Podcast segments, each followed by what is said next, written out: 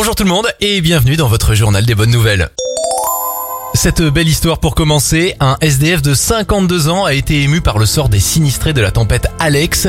Il a alors décidé d'offrir toutes ses économies, soit 150 euros à ceux qui ont tout perdu. Le geste a beaucoup touché la municipalité de Nice qui a décidé de lui offrir un emploi en retour. Un beau geste pour la bonne cause, Christophe Malo, 12 ans, a relié Sainte-Lucie à la Martinique à la nage, soit 40 km 13h50.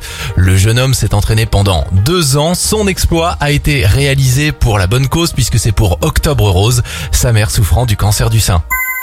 Bonne nouvelle pour euh, ceux qui voudraient craquer pour le nouvel iPhone 12. La marque à la pomme a supprimé tous les écouteurs de sa boîte pour son nouvel appareil, sauf en France, car une loi oblige les fabricants de smartphones à livrer un kit main libre à ses clients. C'était le journal des bonnes nouvelles. Il est disponible maintenant en replay sur notre nouvelle appli Radioscoop et notre site internet radioscoop.com.